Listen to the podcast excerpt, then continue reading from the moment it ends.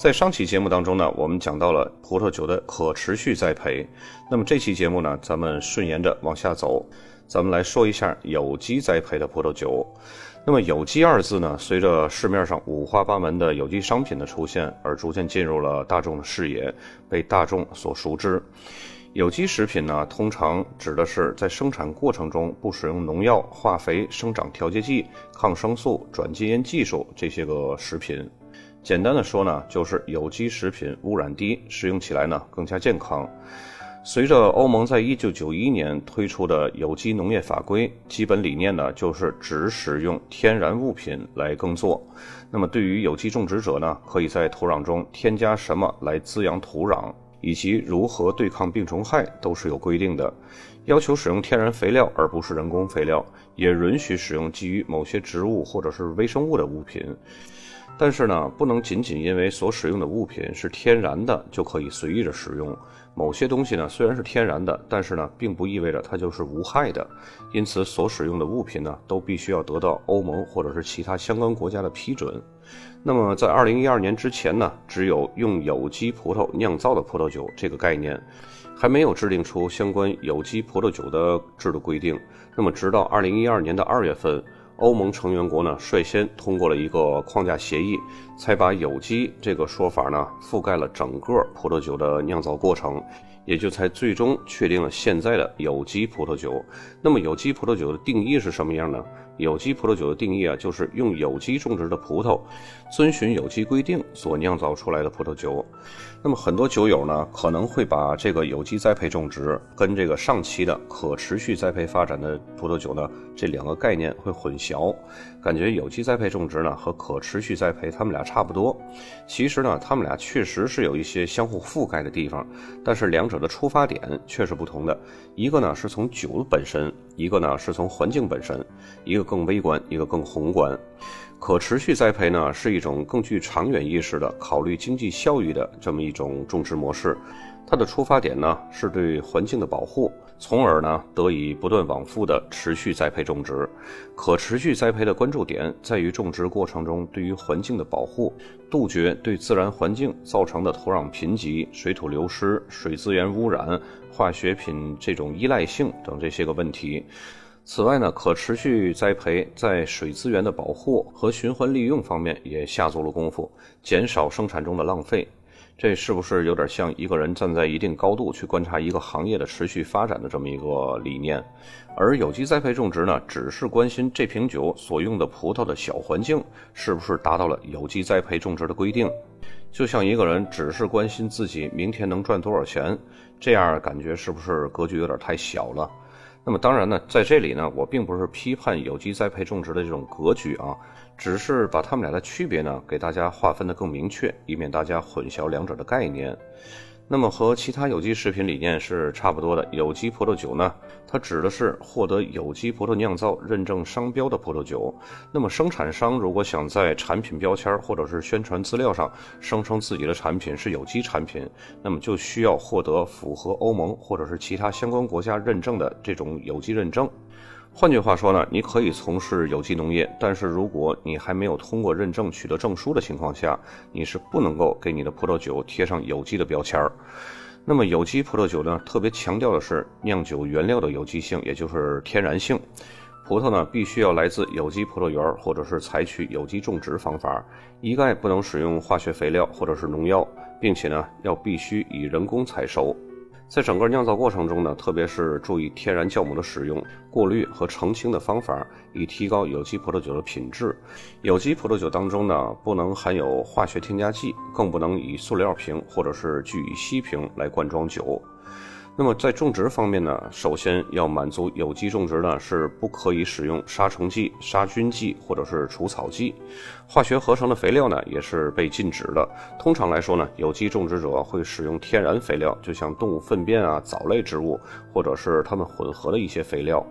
那么要申请下来有机认证呢，则需要花费三年的时间。这三年呢，被称为是转化期。一般申请有机栽培的葡萄园呢，会在转化期开始之前就一点一点点减少使用这种合成的化学物品，让葡萄园可以逐步适应。因为根据欧盟的规定呢，从转换的第一天起，葡萄园的生产必须就是百分之百的有机管理了。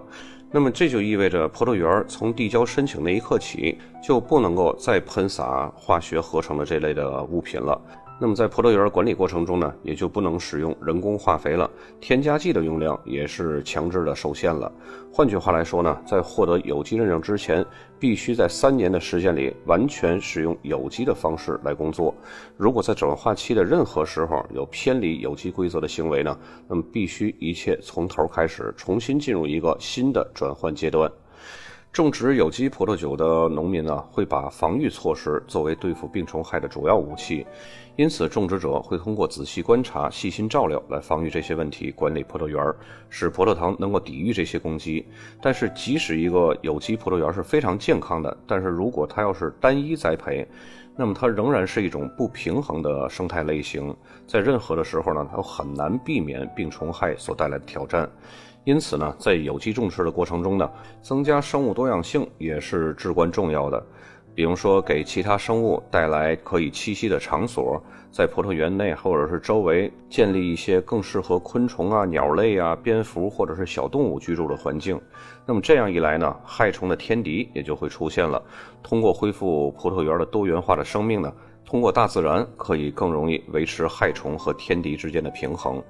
同时呢，有机种植者也会让草或者是杂草在葡萄园生长，并且呢有计划的去清除它们，这样呢会带来很多的好处。首先呢，可以减少土地的侵蚀，降低土地压实的风险，促进土壤中微生物大量繁殖，并且呢，杂草还可以和葡萄藤争夺水分和养分，从而抑制葡萄藤的叶片数量以及葡萄果实的产量，这样就可以提升葡萄果实的品质。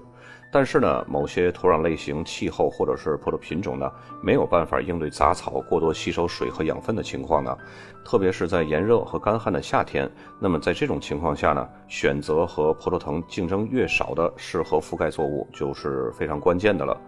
我们刚刚说过，有机栽培是不允许使用任何的化学物品的。很多人呢就会认为是不能使用任何一切的药物来抵抗病虫害，但是实际情况呢和很多人这种直观印象可能是不同的。很多物品是有机种植允许使用的，比如说使用波尔多液，也就是硫酸铜、石灰还有水的混合液，使用这种混合液呢来对抗葡萄园中最可能出现的霜霉病。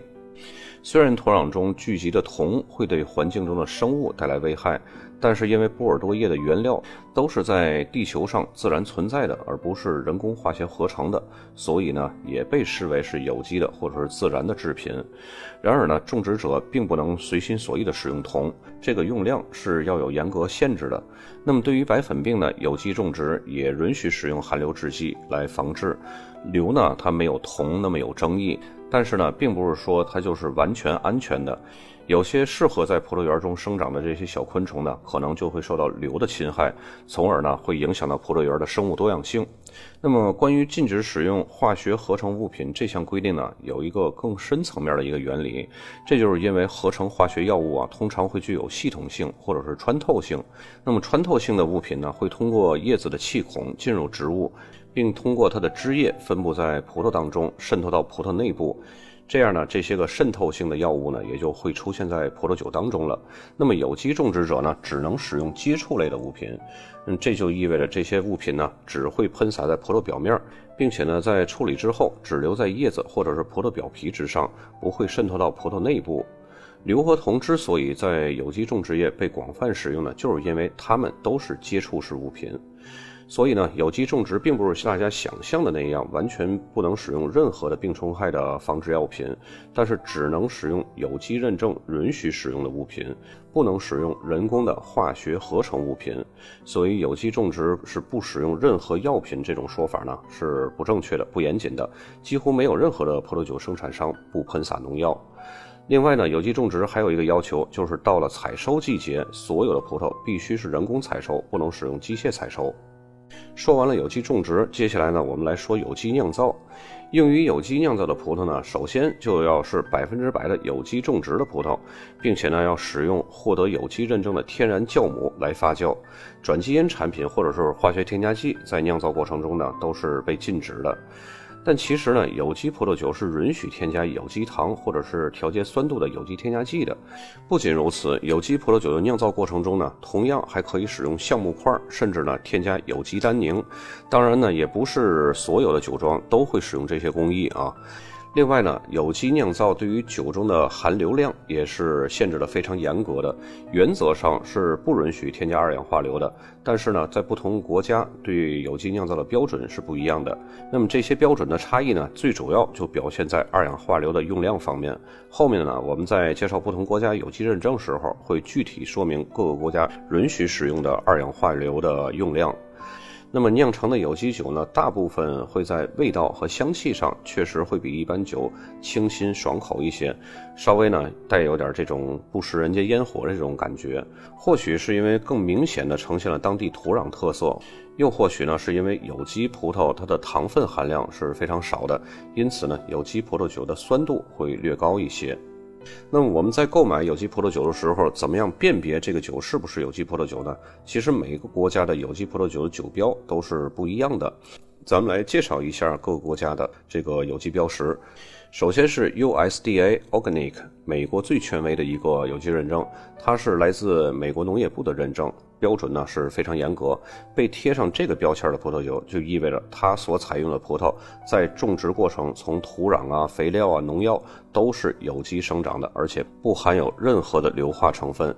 但是呢，也因为比较难以长期保存，所以呢，一旦购买了有这个 USDA Organic 认证的酒呢。最好的做法就是尽快喝掉，如果喝不掉就放冰箱里，因为里边没有任何可以抑制氧化或者是微生物滋生的这些个硫化物。葡萄酒呢，在瓶中很容易滋生其他的微生物或者是氧化变质。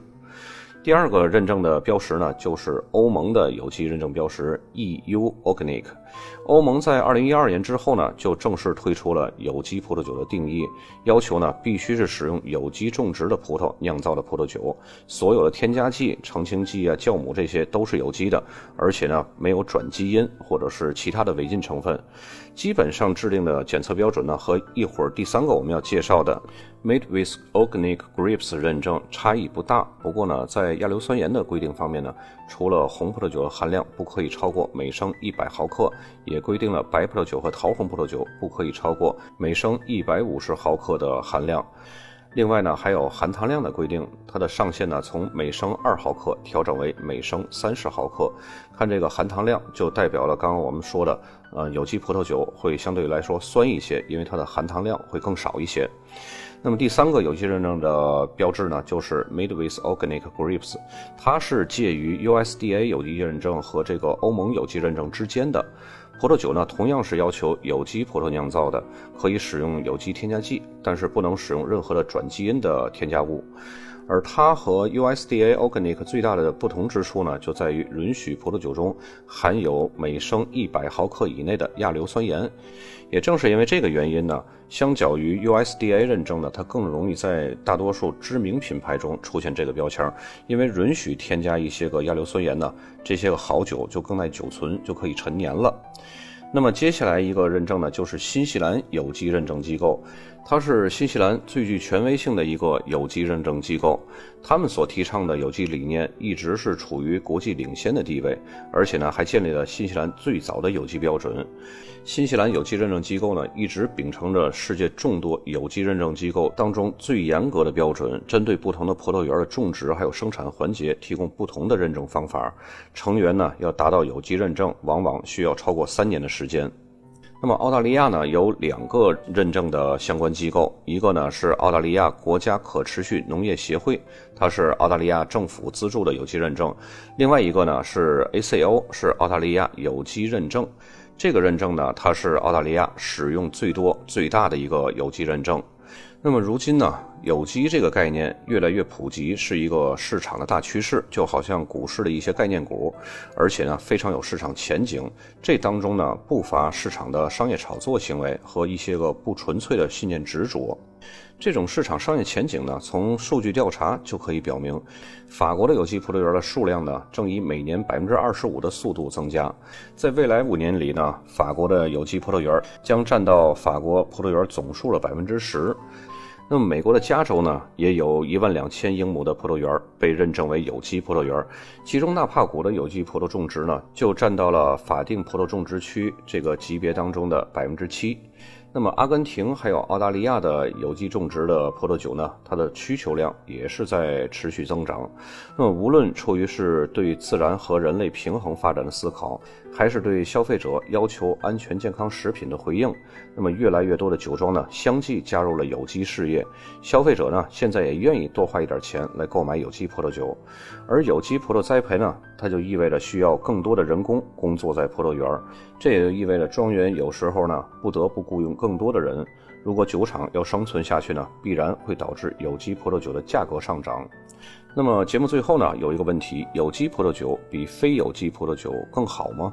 那么有机葡萄酒的认证呢，并不能保证葡萄酒中没有任何添加剂。大多数的有机葡萄酒在生产过程中呢，仍然会使用到二氧化硫来作为防氧化的这种防腐剂，以使得葡萄酒的保存时间能够更长一些。同时呢，还会对运输和储存环境中比较高的温度有更好的耐受力。其实呢，有机栽培的葡萄酒和一般非有机葡萄酒没有什么两样，甚至呢，有的酒并没有特别标榜出有机栽培。所以呢，大家不要被有机这两个字所影响。有机葡萄酒和非有机葡萄酒并不能评判酒的品质的好坏。大家一定要记得啊，葡萄酒它是一种商品，葡萄酒的生产商始终会把市场和商业利益放在第一位，而健康和环保方面的因素呢，只是推广市场宣传所用到的 slogan。因此呢，有机葡萄酒未必一定就是高品质的，而非有机葡萄酒呢，未必一定就是差酒。本期节目就到这儿，咱们下期继续介绍生物动力栽培。